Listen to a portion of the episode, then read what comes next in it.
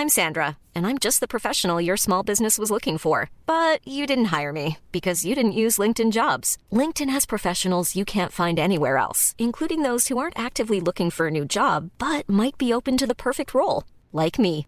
In a given month, over 70% of LinkedIn users don't visit other leading job sites. So if you're not looking on LinkedIn, you'll miss out on great candidates like Sandra. Start hiring professionals like a professional. Post your free job on linkedin.com/people today.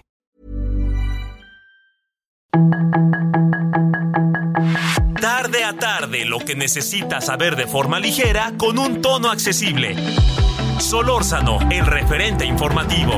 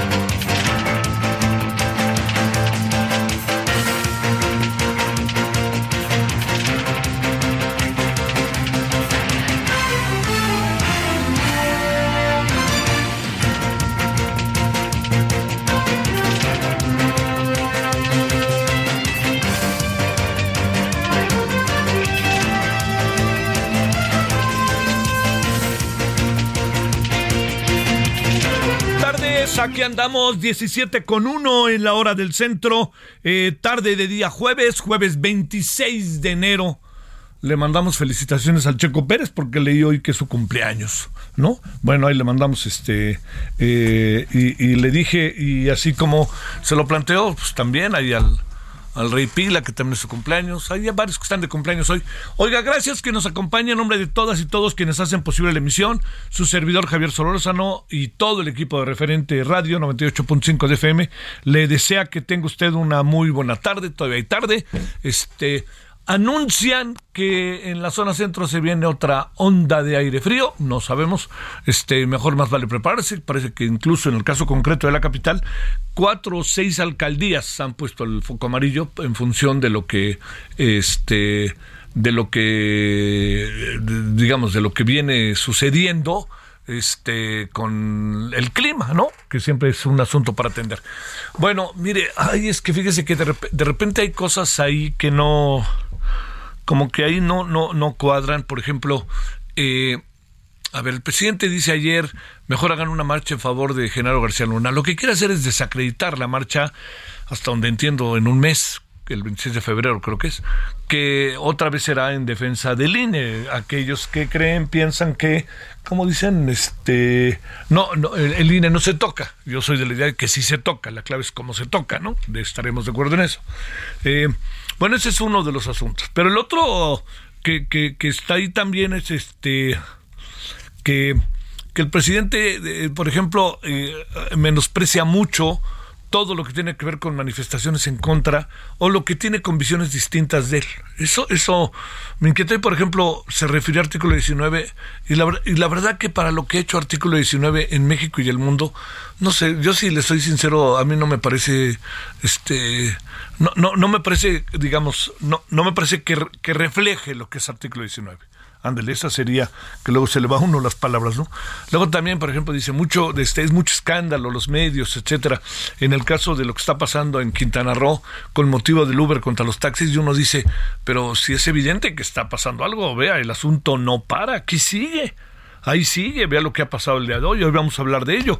Pero no, no, no se trata como de ir en contra de unos u otros, sino que la afectación, no es que la afectación, a ver, no es que la afectación sea brutal, pero es que da es una afectación que se vuelve muy muy atendible y muy mediática porque es a los turistas, porque es una atención eh, es una este es, un ele elemento de tensión entre quienes entran y salen de Cancún, que es un centro turístico eh, en términos de ingresos más importante del país. Entonces, la mayoría de los que van a, este, a Cancún, la mayoría, un porcentaje, les da yo, del 100%, el 70% son extranjeros. Entonces eso hace que el tema se convierta en algo relevante. Yo se lo decía ayer, al rato vamos a hablar del tema, pero yo le decía, a ver, si, si, si la Corte decidió, en fin, que tenía que cabían los Ubers, pues entonces dijeron, hubieran dicho, oigan, a ver, espérenme, vamos a ponernos de acuerdo, ¿no? O sea, oigan, no nos podemos poner de acuerdo, pues entonces toman medidas para, para ver qué hacer, ¿no? que esa sería otra de las partes que me parece que serían sumamente importantes. Y entonces, en este Tommy Dac en el que andamos, eh, es evidente que el INE se echó para adelante el INE, digo, Tommy Daca, le estoy hablando de varios asuntos, ¿no? Pero el tema de, en el tema electoral, el tema del plan B, el, el INE se echó para adelante. Y yo creo que, yo entiendo que podrá gente pensar que no va por ahí, pero pues el presidente está en su derecho, ¿no? De decir, a mí no me parece esto, yo creo que va por otra parte, me parece que están muy equivocados. Y, y dice, pues ya ganaron, yo no creo que sea exactamente esa, la, la, el, el, el desenlace o el balance final, ya ganaron, no creo que sea tan cierto, porque digo, no se trata en la vida nunca del todo nada, ¿no? Pero cuando dice ya ganaron, tengo la impresión que lo que quiere acabar por decir el presidente es que no se aprobó su reforma integral, pero pian pianito se van aprobando reformas paralelas a la reforma electoral integral, como lo hemos venido viendo. Entonces, todo esto, todo esto crea un conjunto de circunstancias que se vuelven sumamente delicadas en la medida, en la medida en que va avanzando, van avanzando debates y van avanzando discusiones. El presidente hace una especie de, como dirían en, inglés, ¿no? Statement, les dice, aquí estoy yo, ¿no? Y esto es lo que yo quiero. Y eso marca, sin la menor duda, sin la menor duda, eso marca el punto de partida de las cosas, sobre todo para una gran mayoría, y esa gran mayoría es, como bien lo sabemos, este, eh, marcada por eh, la forma en que el presidente se expresa, ¿no? Su partido político eh, se vuelve en un apéndice del propio presidente y entonces el presidente pues suelta todas estas afirmaciones que de repente resultan incluso medio de repente como muy muy muy drásticas, muy burlonas, insisto, en mi opinión no se trata de que me guste o no, yo lo que sí pienso es que él está en su derecho de hacerlo. La clave es lo que provoca, no es lo mismo que lo diga yo o no es lo mismo que lo diga usted, con el debido respeto, a que lo diga quien dirige el destino, los destinos, como se decía en otro tiempo del país. Bueno, en eso andamos con, con una gran cantidad de movimientos y también con otro tema. Mire, eh, Vamos a hablar, por cierto, de lo que dijo el Papa ayer. ¿eh? Me pareció importantísimo lo que dijo el Papa ayer, de que, digo, para el análisis, ¿eh? no porque lo comparta, porque el Papa dice, eh, el homosexualismo es pecado, no es delito. Es increíble que la Iglesia Católica, y mire que tenemos un papa inteligente, sensible y hasta cierto punto progresista, es jesuita, pero tenemos por delante, créame, este, con un papa con todas esas virtudes, que el Papa esté diciendo, bueno, entiendo que la batalla que está dando el Papa allá adentro es de máscara contra cabellera, ¿no? Pero decir que no, que es pecado a estas alturas, a estas alturas, no, yo entiendo que no, no les gusta, pero debe de darse una, no una reinterpretación del Evangelio, no tiene sentido, porque yo creo que eso no le gustaría por ningún motivo, pues, al, al catolicismo tradicional, pero sí tendrían que hacer algo con eso tendrían que hacer algo con eso. Por favor, no puede todavía, digamos, los mandamientos de la ley de Dios ser considerados de la manera en que son considerados debido a una evolución de la sociedad, ¿no? Que no pierde su fe, sino que tiene nuevos hábitos y costumbres. Y eso es lo que creo que hay que ver, ¿no? O sea, nadie estaría de acuerdo con el no matarás, ¿no? Este, pero me pregunto, y lo digo con profundo respeto, ¿no desearás a la mujer o al hombre de tu prójimo? Híjole, yo no sé, ¿no? No sé, pues es una vida que ha cambiado mucho. Decir lo contrario me parece que está un poco hipócrita, ¿no? Este, entonces, todo esto se lo planteo para, para que le demos vuelta, ¿no? Entonces, cuando se dice que este todo lo que tiene que ver con, con, los homosexuales es pecado, pero no es delito, pues bueno, claro que no es delito, ¿no? Pero pecado, así como tal, ¿esto qué significa? dentro de los cánones de la Iglesia Católica para quien es homosexual, lesbiana, lo que fuera, ¿no? Transgénero, lo que usted quiera. ¿Qué significa en su vida si es católico? Porque, ¿qué es lo que pasa? Quienes vean eso tendrán una reinterpretación de su relación con Dios y entonces dejarán a un lado los cánones de la Iglesia Católica y se alejarán de ella. Yo nomás digo, ¿eh? Perdóname, yo nomás digo, porque eso sí me parece que es este algo como para que para que usted y yo y todos lo, lo reflexionemos, ¿no? Entonces al ratito vamos a hablar con alguien que a este tema le sabe y que además tiene una mirada muy, muy, muy clara, muy de investigador, de años, de décadas, ¿no? Que es este eh, Bernardo Barranco. Y bueno, y cerraría en este eh, toma y daca, pues, de noticias de este día, de lo que hemos tenido aquí por delante, y este eh, y le diría que algo como para, para, para saber en qué andamos. Hoy no hay juicio de Genaro García Luna, todo, según me enteré y he hablado con un amigo que anda por allá, este, en el juicio, me dijo, no me lo vas a creer, ¿por qué crees que no hay juicio hoy? Se suspendió jueves y viernes. Porque uno de los uno de los integrantes de jurado, todo indica que aceptó ser jurado siempre y cuando le dieran el jueves y el viernes porque juegan los Celtics, creo que en Nueva York. Los Celtics son un histórico equipo de básquetbol. Entonces, este, la persona, no sabemos quién es, si es hombre o mujer, pues se va a ir al, supongo que a ver a los Knicks, ¿no? Que son de Nueva York, en contra de los Celtics o algo que tiene que ver con los Celtics de básquetbol. Entonces suspendió jueves y viernes, pero el lunes regresarán. Bueno, pero en todo ese proceso hay muchas cosas. Hoy leí una, crona, una crónica que es realmente disfrutable de Elías Camaji en el periódico El País sobre el testimonio del futbolista del personaje, uno de los personajes, uno de los, de, uno de los testigos de la fiscalía.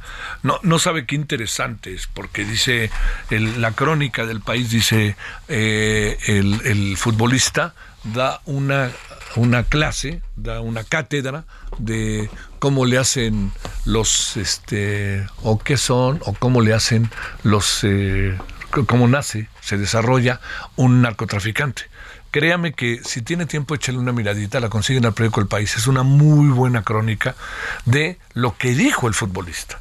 Por ejemplo, ¿no?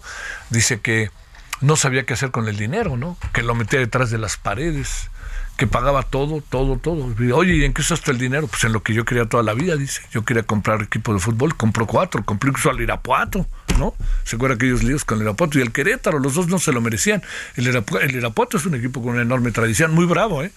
Pero es este es un equipo con una enorme tradición en el fútbol mexicano. Son esos equipos que sí cabrían en primera división como plaza, aunque pues, no hay dueños, ¿no? Los dueños no, no dan y pues también a veces el fútbol no da y ya sabe que el fútbol en México manejado por la televisión y por estos cuates, pues este no hay ascenso, entonces ya se amolaron, ¿no? Con todo y que el Atlante gane y gana o que corre el que gane, pues ya. Este, hay equipos que, tienen muchos méritos, la UDG, por ejemplo, que pueden estar en primera división. Bueno, al final lo que le quiero decir es que es una crónica que no quería pasar por alto para que usted le echara una miradita y diría otra cosa también para que, para que veamos. Eh, no olvide, nadie, nadie hace un lado que los testimonios que se están dando ahorita eh, quizás no tienen la fuerza suficiente de los, eh, de los elementos comprobatorios. Pero algo que no pierda de vista, así, no pierda de vista, es lo que esto está significando o puede estar significando en la mirada, atención de los 12 integrantes del jurado. ¿Por qué? Porque los 12 integrantes del jurado son los que van a decidir. Ahí no decide el juez, ¿eh? O sea, el jurado dice, ahora sigue como película estadounidense, ¿no? Guilty, no guilty, culpable o no culpable. Y acuérdese que para tomar una decisión tiene que haber un consenso entre los 12. Entonces, es un asunto que, que, debe de llevar hasta que se pongan de acuerdo, ¿no? Bueno, oiga, pues aquí andamos. Yo espero que haya, insisto, tenido un buen día jueves, que tenga todavía y tarde. Si anda ahí chambeándole, pues sigámosle por ahí. Si anda en su coche moviéndose de un lado a otro, pues también. Y yo le agradezco que nos, eh, haya estado con nosotros y que esté con nosotros eh, desde las 17 horas. Bueno, si le parece, vamos a entrarle y vamos a entrarle con un asunto que ha causado enorme controversia el tema de la CELAC, le voy a explicar qué es presidentes de América Latina reunidos. ¿A dónde? Por cierto, no fue el nuestro. Acá veniendo Marcelo Ebrard, y Marcelo Ebrard, por eso a lo mejor usted no lo ve en todas las fotos de los presidentes, porque no es presidente, está en segundo plano. Seguramente tratará de intervenir y decir, pero como puede imaginar, la voz de los presidentes cara a cara es una cosa, la voz de un canciller, con todo el respeto para el canciller, no es lo mismo. Así funciona el mundo, pues. Si no, el presidente sería el canciller, ¿no? Así, y no lo es. Dice, aunque quiera. aunque ande con ganitas. 17 con 15 en la hora del centro. Estamos en el Dorado 98.5 de FM. Solórzano, el referente informativo. ¿Ya sabes qué harás con tu aguinaldo? Gastarlo todo no es una buena opción. Mejor ponlo a trabajar para que te genere buenos rendimientos. En Finsus, te ayudamos a multiplicarlo con una tasa de hasta 13.13% anual. Descarga la app y comienza a invertir desde 100 pesos de forma fácil y segura. GAT nominal de 13.13%, GAT real de 7.49% antes de impuestos, tasa de rendimiento fija anual. Consulta términos y condiciones en www.finsus.mx.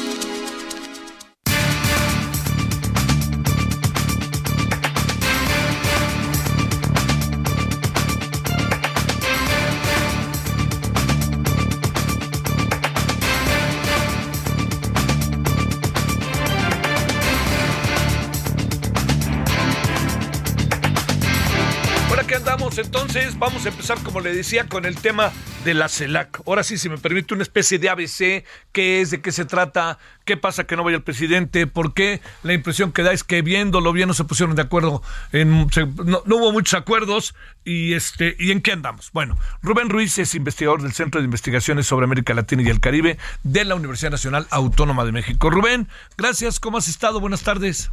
Hola, ¿qué tal? Buenas tardes. Qué gusto estar contigo y con tu público. Todo bien por acá. Qué bueno, este, bueno, estamos en días este azarosos para la UNAM, ¿verdad? Ah, totalmente, totalmente. ahora ya, cosa, pero bueno. Ahora ya va a salir fortalecida, estoy seguro. Eh, es lo que todos queremos, bueno, no sé si todos, pero es lo que muchos queremos.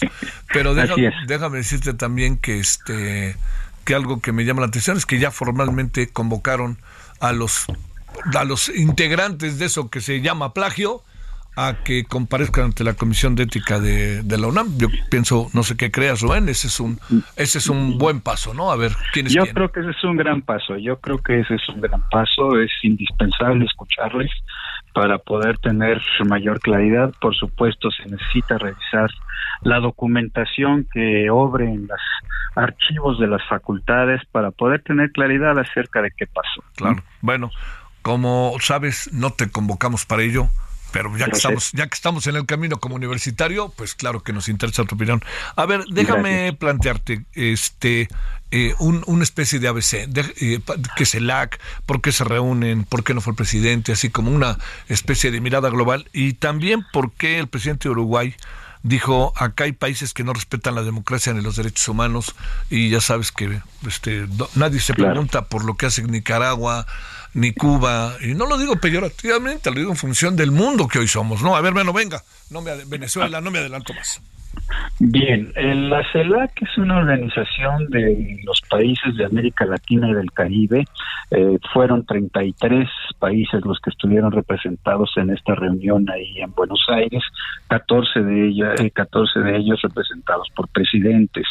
El el asunto es poder tener un espacio de diálogo al máximo nivel de todos nuestros países, pero sin la presencia de los países del norte, esto es de Canadá y de los Estados Unidos de Norteamérica. Eso es muy importante, todos sabemos que la Organización de Estados Americanos, una organización que viene ya de la primera mitad del siglo XX, ha sido, vamos a decirlo levemente, dominada particularmente por los Estados Unidos. Aquí la idea es tener un foro de expresión de temas netamente latinoamericanos, aunque están varios países anglófonos y francófonos del Caribe, pero que bueno, comparten ciertos elementos con el resto de la América Latina, ¿no?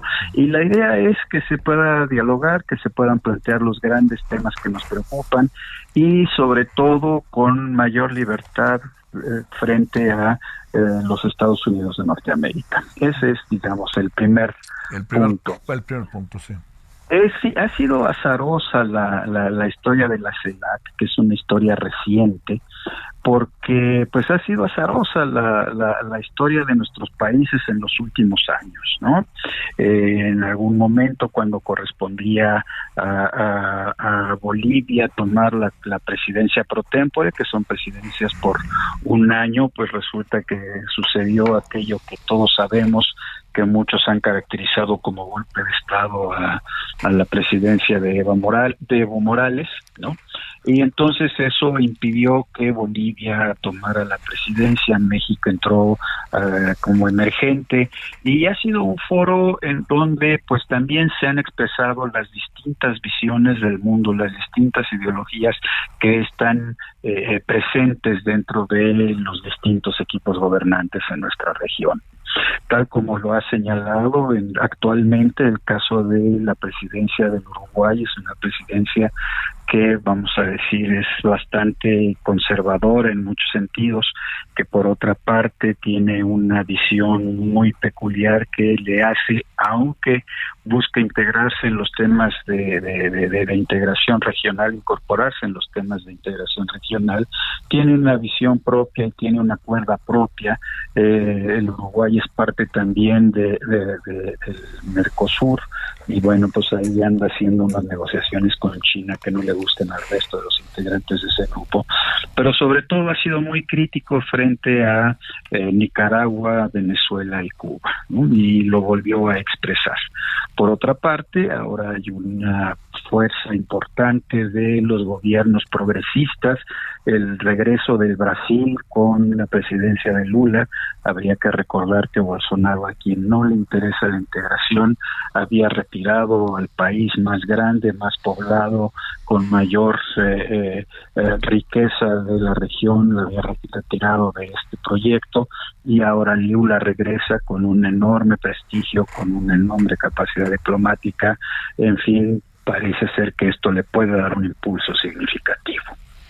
Oye, eh, ¿qué tanto pesa o cómo ves, eh, Rubén, eh, la ausencia del presidente, por más que mande mensajes y mande a quien no es presidente, pero pues tiene que hacer las veces, lo, se tiene que acercar lo más que pueda a los presidentes, aunque nunca, nunca sea del todo esté integrado por razones más que obvias eh, de, de, lo que sucede y de el papel que en algunos países ven con enorme simpatía al presidente, pero la ausencia pues hace que se hagan vacíos, ¿no? ¿O, o qué ves, pues?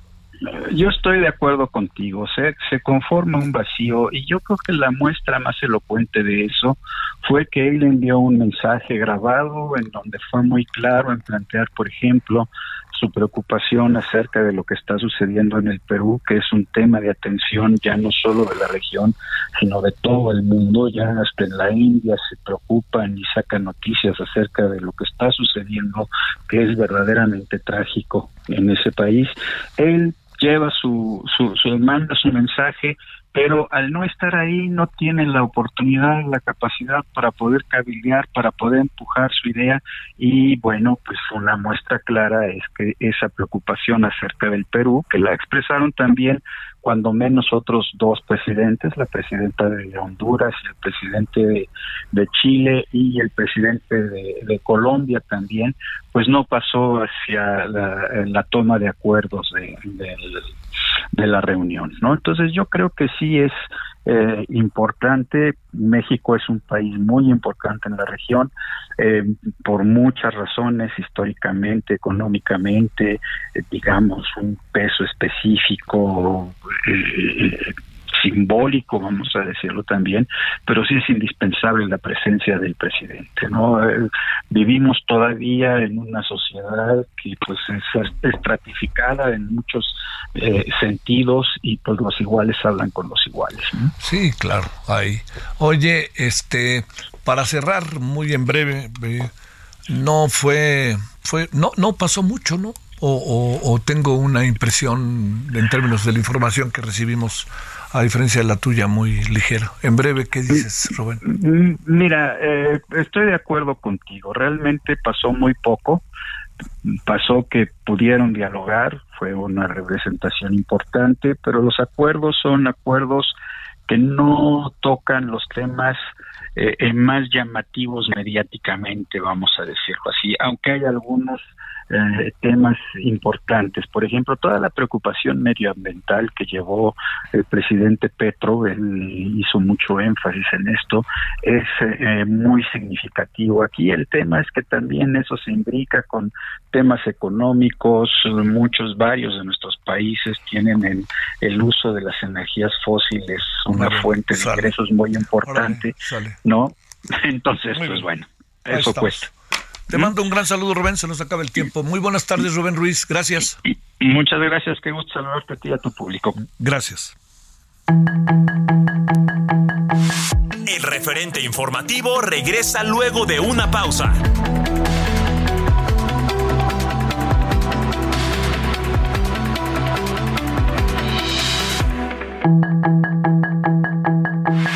Estamos de regreso con el referente informativo. Hey, I'm Ryan Reynolds. Recently, I asked Mint Mobile's legal team if big wireless companies are allowed to raise prices due to inflation. They said yes. And then when I asked if raising prices technically violates those onerous two-year contracts, they said, "What the f*** are you talking about? You insane Hollywood ass." So to recap, we're cutting the price of Mint Unlimited from $30 a month to just $15 a month. Give it a try at mintmobile.com slash switch. $45 up front for three months plus taxes and fees. Promo for new customers for limited time. Unlimited more than 40 gigabytes per month. Slows. Full terms at mintmobile.com.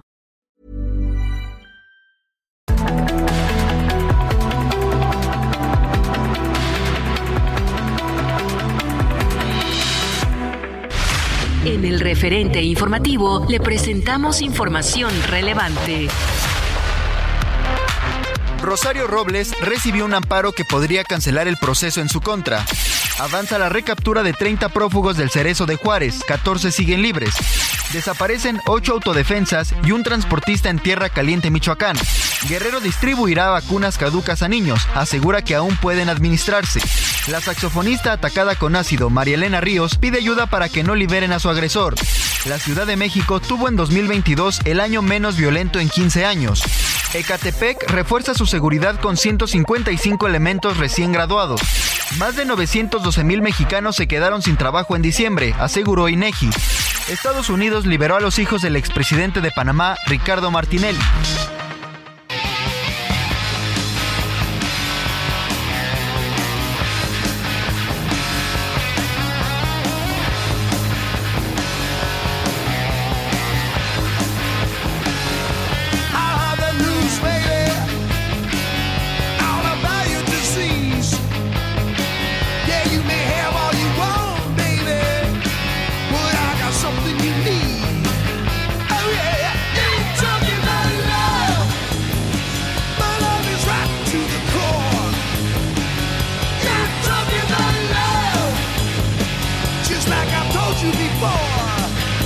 De vuelta, gracias que sigue con nosotros. Eh, estamos escuchando ni más ni menos que a Van Helen, Eight Ain't Talking About Love. Este, ¿Por qué? Porque la banda Van Helen, en un día como hoy, pero el 55, nació en eh, Nimega, que son los Países Bajos, que también le decían Holanda. El concepto ha cambiado en los últimos años. Eddie Van Helen, vocalista y líder de la banda. O sea que si tiene, pues festeje hoy al Checo Pérez y al señor Van Helen y a todos los que hoy están, el Rey Pil, en fin, todos los que hoy están cumpliendo años. Bueno, 17, perdón, 17.32 en la hora del centro.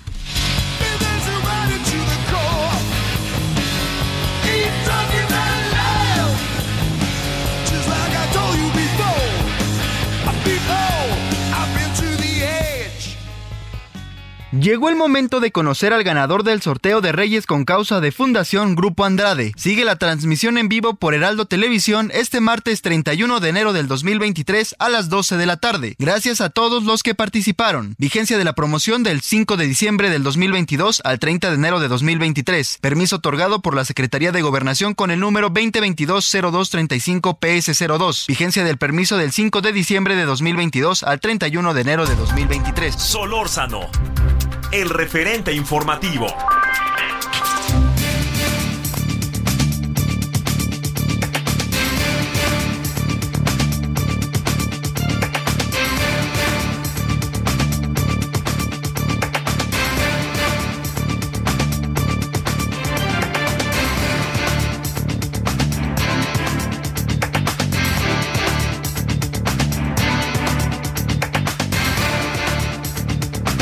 Andamos de vuelta a las 17.34 en la hora del centro. Bueno, eh, yo no sé el, el, Papa cómo de repente entiendo que tiene enfrente una cantidad de temas y una cantidad de presiones este, de la vieja guardia, en fin, bueno, aunque él es un hombre mayor, pero ahí adentro va usted a ver qué pasa.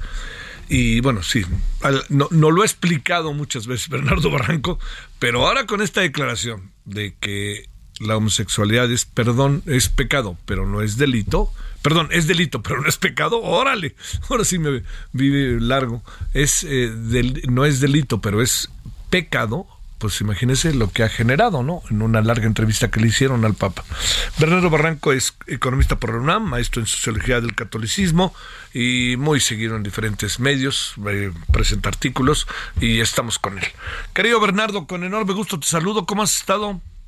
¿Qué tal, Javier? Feliz año, un abrazo muy grande. Ahora sí, no nos habíamos saludado en este año, ¿verdad? Todavía. No, todavía. ¿Cómo has estado, Bernardo? Bien, pues eh, acá, dándole, dándole, ya estoy a punto, bueno, ya está empezando a circular y seguramente próximamente te va a llegar claro. mi nuevo libro que se llama El infierno, el regreso al infierno electoral, que es eh, las elecciones eh, en el Estado de México. ni más ni menos. A ver, ni hablar, sé que vamos a hablar del Papa y del pecado y del delito, pero déjame preguntarte. Estos ya son delitos mayores. Esos sí son delitos mayores. ya no sabemos bien si qué es pecado y qué es delito. Oye, a ver, pero déjame plantearte, este, ¿quién va a editar el libro o quién lo está editando? Es Grijalvo. Ah, qué bien. Y ya salió esta semana, salió ya de imprenta y está empezando a ser distribuido en todo el país y a partir del 13 pues va, se va a hacer ya la, la, el tour, digamos, de, promoción en medios, pero en este momento está en edición y más bien eh, en este momento, pues a líderes de opinión, a, gente pensante, eh, se está empezando a, enviar el texto. Así es que muy pronto te va a llegar. Bueno, y te invitaremos a que hablemos de él, si te parece. Claro que sí, por supuesto. Oye, déjame decirte algo, este, ¿Están dadas las condiciones para ese infierno de aquí a la elección del Estado de México? Sin duda, supongo, ¿verdad?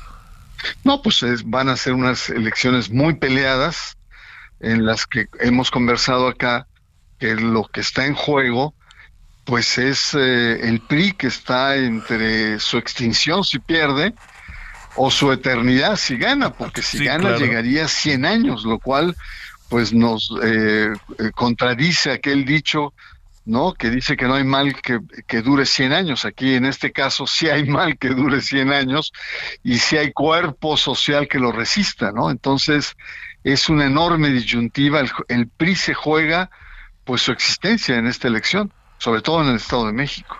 Oye, este, ¿lanzas algún pronóstico o todavía no? Está difícil, ¿no? Yo creo que Morena está con muchas cuentas alegres, ¿no te parece?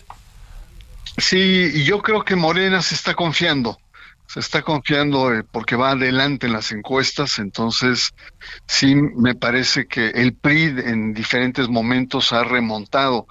2000 con Montiel, que, que era un desastre su campaña, Peña Nieto, que iba muy atrás de Mendoza Ayala. En fin, creo que, que en este caso, digamos, hay un adagio que es las elecciones no se ganan con encuestas, se ganan, pues, eh, digamos, a, riñón, como está eh, eh, de pronóstico este, este proceso electoral en el Estado de México. ¿no? Bueno, si no te importa, vamos a hablar de lo que te habíamos convocado también. tú, me dices, tú, yo estoy a, tus órdenes, mi querido Javier. Pero varias, veces. Fútbol también, si quieres, le entramos, pero bueno, no, ¿verdad? Ahorita no. no, bueno, nomás si te no digo. Es, no es el tema, la Claro que no, pero sí te digo qué desastre con la selección y lo que están volviendo a hacer, mi querido Bernardo. No marchen, no marchen, caray. No, no aprendemos. El negocio por delante y realmente el prestigio por atrás. La verdad que sí es una vergüenza. Bueno, oye, a ver, eh, yo entiendo y lo hemos platicado que el tema de la homosexualidad, todo esto, transgéneros, yo no sé si al Papa le cuesta trabajo, pero, pero a la Iglesia Católica sí que le cuesta trabajo. ¿No? A ver, ¿cómo ves esta declaración que ha retumbado? Porque pensaron que muchos llegamos a pensar que se podía dar un paso adelante en el tema. Mira, eh, creo que eh, hay, hay, como mucho ruido mediático en torno al tema. Y el Papa, desde que entró, eh, no ha variado su posición. su posición ha sido de una mayor eh, apertura, de una mayor audacia frente a la condición social de los homosexuales. Recuerda, en 2013, cuando eh, en el avión declara quién soy yo para juzgar a los homosexuales.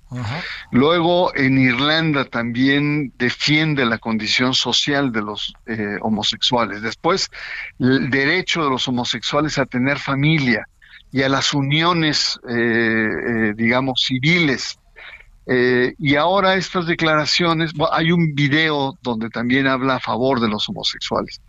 Pero una cosa es hablar de los homosexuales en materia social, de su, incluso de sus uniones civiles, y otra cosa es el papel al interior de la iglesia. Por eso juega con esta dualidad de que por un lado eh, defiende la condición homosexual, sobre todo la pregunta que le hace AP es, en cerca de 80 países eh, está condenada la, la, homosexualidad y de esos 80 países, Javier, eh, 10 están condenados a muerte, sobre todo en África y sobre todo en aquellos países, digamos, de cultura islámica. Y entonces ahí el Papa dice, pues no es, eh, eh, hay que proteger, no es delito ser homosexual.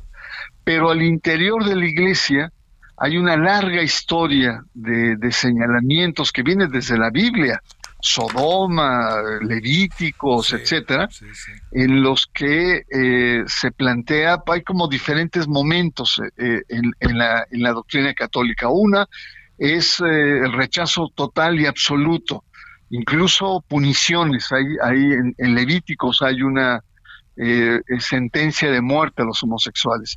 Después se plantea que los homosexuales es una enfermedad que puede ser curada y hasta la fecha hay por ahí clínicas que eh, supuestamente convierten a los homosexuales religiosos en heterosexuales. Y después viene lo que plantea el catecismo eh, de la Iglesia Católica, que dice, bueno, la Iglesia está abierta a los homosexuales, tal y como lo plantea el Papa Francisco, a su condición humana, siempre y cuando no ejerzan la sexualidad homosexual. Es decir, le piden a los homosexuales para estar dentro de la iglesia, acogidos, eh, que, no eh, ejerzan, que no practiquen relaciones sexuales. Y entonces, ¿qué es lo que provoca, que ha provocado en 10 años, Francisco? Por un lado, una expectativa en, en, los grupos homosexuales, eh, una gran expectativa, y por otro lado, decepción, cuando dice, bueno, no es delito, pero sí es pecado. Y al mismo tiempo Francisco, digamos, alborota a los sectores conservadores, es decir, los, los agita, les dice que también es pecado este rechazo eh, eh, absoluto que tienen estos grupos ultra tradicionales y los invita a tener una mayor compasión, misericordia, apertura, sensibilidad, diciendo que la Iglesia Madre acoge a todos, sin distinción. Entonces, Francisco en 10 años ha alimentado, digamos, esta ambigüedad frente al tema de los homosexuales. Oye, eh, y este, entonces, fíjate que en función de lo que dices, eh, de esta cronología, Bernardo, pues claro que tienes razón, es un asunto que se hizo muy mediático, ¿no? pero también te diría que se hizo muy mediático en función de una declaración que puede resultar hasta estridente, pero si vemos qué pasó en 2013, qué pasó en Irlanda, qué han pasado en muchas declaraciones, pues el Papa está tratando de abrir la puerta, pero nomás no puede, ¿no? No, e, eso es evidente y además eh, con la agenda que trae el Papa, pues eh, yo me, me, me aventuro a decirte que esto no va a ir más lejos, ¿no? Ah. Es decir, que ya el Papa mismo lo ha llevado a un cierto extremo. Sí. Porque después de la muerte de Benedicto XVI, pues hay otra vez eh, rebeldía al interior de grupos de poder al interior de la iglesia, hay eh, agitación, es decir, eh, la muerte de Ratzinger ha significado, digamos, que ha dejado en orfandad a muchos grupos que reaccionan y que le reprochan al Papa el no haberlo atendido, en fin, una serie de cuestiones, sobre todo con el libro del secretario eh, particular de, Ratzinger. Ahorita es un, es un hervidero el Vaticano en este momento.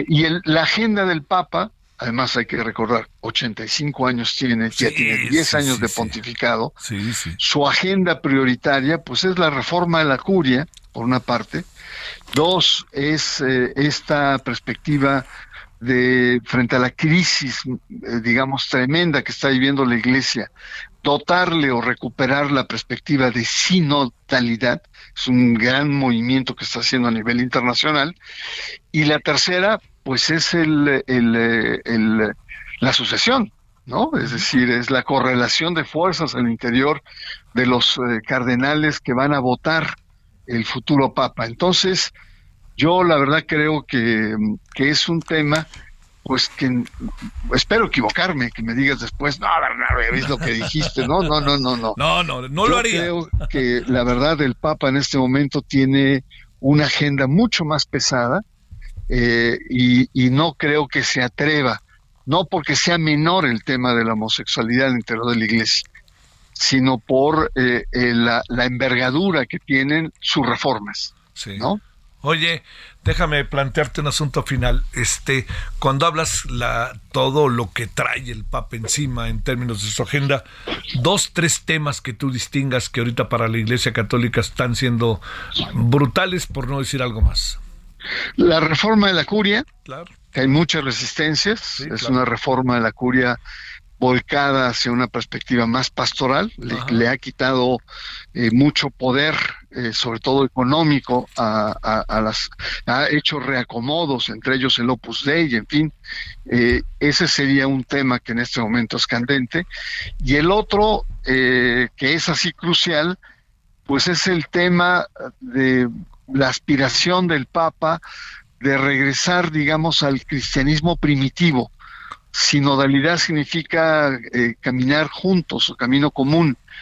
Y ha hecho todo un operativo a nivel de diócesis, de conferencias nacionales, regionales, y que va a culminar en octubre del 2023 en un proceso en el cual pues Francisco quiere dotar de una de una nueva podríamos decir, personalidad a la Iglesia Católica a nivel mundial, cosa que se ve muy difícil, pero bueno, ahí están eh, sembradas las semillas de un papa que quiere ir más allá de, de, parches a una iglesia pues que está haciendo agua a nivel internacional. Sí. Oye, este, las giras del Papa cada vez serán menos. A México no volverá, ¿no? Porque con todo como que mucho, mucho que digamos no, no, no se ha entendido mucho con el pasado gobierno, recuerdas tú mejor que nadie cómo estuvo esa visita, pero también con este gobierno como que no alcanza, ¿no? De haber una especie de, pues no sé, digo, eh, evidentemente hay más elementos con este gobierno que con el anterior, pero este, pero no alcanza todavía a cerrar círculo y además no sé si deba venir a México otra vez, ¿no?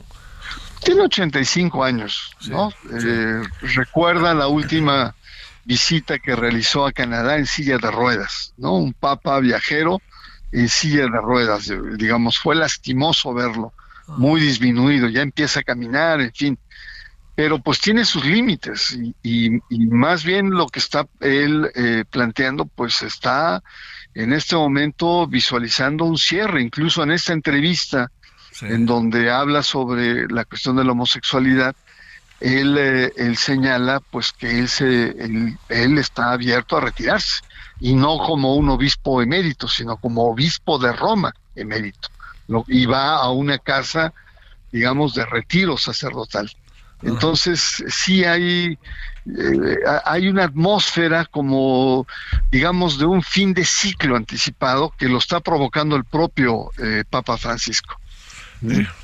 Pero, este, ¿cuánto tiempo más le das ahí al frente del Vaticano?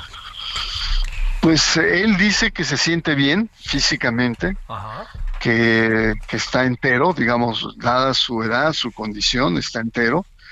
Y yo creo que eh, él se irá hasta eh, no concluir esta perspectiva de la sinodalidad y al no tener probablemente más amarrado el colegio cardenalicio, eh, es decir, em, en la perspectiva de su sucesión está muy disperso, es ya hay pocos cardenales que vienen de la época de Juan Pablo II, son muy poquitos, son menos los que vienen de, Ratzinger, Benedicto XVI, pero eh, Francisco ha sido como muy disperso a la hora de elegir a cardenales en todo el mundo.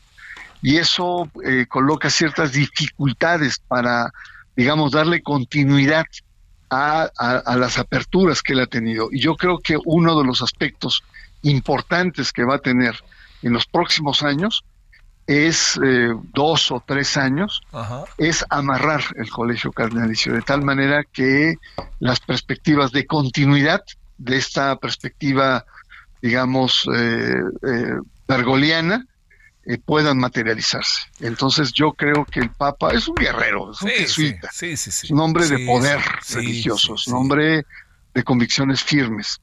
Entonces yo creo que durará hasta que no tenga las posibilidades de él poder, incluso él mismo, enrutar la sucesión. Te mando un gran saludo, como siempre, Bernardo Barranco, aunque sea tarde, pues sí, feliz año. Al contrario, mi querido Javier. Un abrazo. Se te quiere mucho, se te admira. Estamos acá. Sabes que es totalmente recíproco. Te mando un gran saludo y te esperamos acá con el Estado de México, ¿eh? No se te olvide. Eso, eso sí. Eso va a estar muy bueno también. Nos vemos. Adiós, gracias. 17.50 en hora del centro. Solórzano, el referente informativo.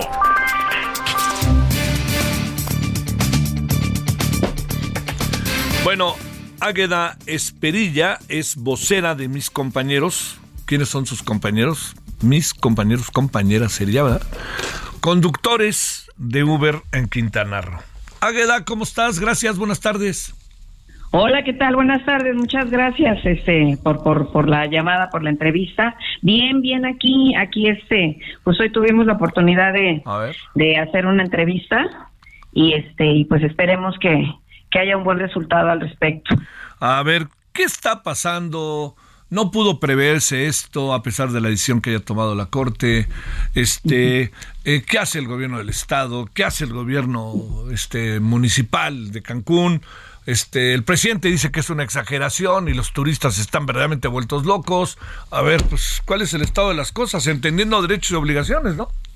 Claro, por supuesto. No, fíjate que hoy lo justo lo comentábamos en la en, la rueda de prensa y yo sí dirigí parte de la rueda de prensa o con eso empezamos en hacerle eh, referencia al, presidente sobre que no es un tema político. No sé si tal vez se lo esté tomando como que estamos se, se está haciendo un ataque al partido, ¿no? Sí. Entonces, no, la verdad es que no va por ahí. Esto es una ha sido una bola de nieve que ya tenemos tres años con esta misma problemática. Esto que ustedes últimamente se ha viralizado los videos y todo eso, eso es algo que hemos padecido nosotros desde hace tres años. El tema es que realmente el gobierno del estado nunca nunca había hecho nada, ¿no? Al contrario era omiso. La fiscalía ha sido omisa. Tenemos más de 500 denuncias en la fiscalía del estado por todas las agresiones que hemos sufrido durante tres años y pues nunca se ha hecho nada. Entonces, lo que ha provocado que eh, el que la, la fiscalía sea omisa, pues es empoderar al, a los sindicatos, que de por sí ya los sindicatos los empodera, pues el gobierno, porque pues es parte de, ahí hay una alianza gobierno-sindicatos acá en el estado y ese es una, es un secreto a voces. Todas las personas que vivimos aquí sabemos cómo está la cosa en ese tema. Entonces, eh, pues más bien lo único que está pasando ahorita es más allá del fallo de la del, del, juez, ¿no? A que ya le, le otorgó el amparo a Uber, un, un amparo que fue con el que empezamos a trabajar hace tres años. Con ese amparo, ese amparo ya lo teníamos, pero todavía no era una resolución definitiva. y el gobierno nunca lo quiso respetar.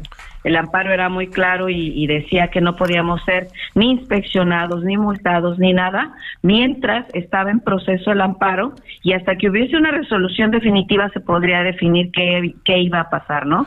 Y eso realmente nunca lo, nunca lo cumplió el gobierno del Estado. Así que por eso es que en estos tres años hemos sufrido de todo lo que ustedes vieron. ¿Qué fue, lo, ¿Qué fue lo que detonaron las cosas, Agueda? Pues yo creo el... Em, todos los medios estaban a la expectativa de que apenas el 11 de enero se dio se dio el fallo, ¿no? Y ya se hizo público que se había ganado y que pues no necesitábamos la concesión que el gobierno eh, pide aquí en el estado para que pudiéramos operar. Y entonces, como está tan empoderados los sindicatos acá, eh, los sindicatos acá hicieron una manifestación afuera de los juzgados, si estaban amenazando con que iban a parar la ciudad, si es que el fallo salía a favor de Uber. No, no, no sabes, hicieron mil cosas aquí de manera local. Entonces, sí había mucha expectativa por parte de los medios de qué iba a pasar. ¿Qué iba a pasar, Exacto, entonces de repente pues ellos siguen con lo mismo, ¿verdad? Sí. Y pues se alcanza se alcanza a, tener el video este de, la familia rusa, ¿no? De los, de los extranjeros rusos que, pues pobrecitos, espantados, imagínate en la noche perseguidos por taxis, este, dicen qué está pasando, ellos no entienden, o sea, los turistas vienen y les dicen, es que sabes qué, que Uber, según los taxis, les dicen es que Uber es ilegal y no puedes tomar el servicio. Sí, y ellos dicen, ¿qué pasa? ¿no? Entonces, pues bueno, eso es lo que detonó, ¿no? Prácticamente todo. Oye, ¿le seguimos, no? Eh, si te parece ahí lunes o martes para ver cómo pasan el fin de semana, Águeda. ¿Sale? Perfectísimo, claro que sí, sí, claro que sí. Muchísimas gracias. Un saludo, Águeda. Igualmente, bonita tarde. bueno, la vocera de mis compañeros conductores de Uber allá en Quintana Roo. A las 21 horas en hora del centro le esperamos con referente de la noche en televisión. Adiós. Hasta aquí Solórzano, el referente informativo.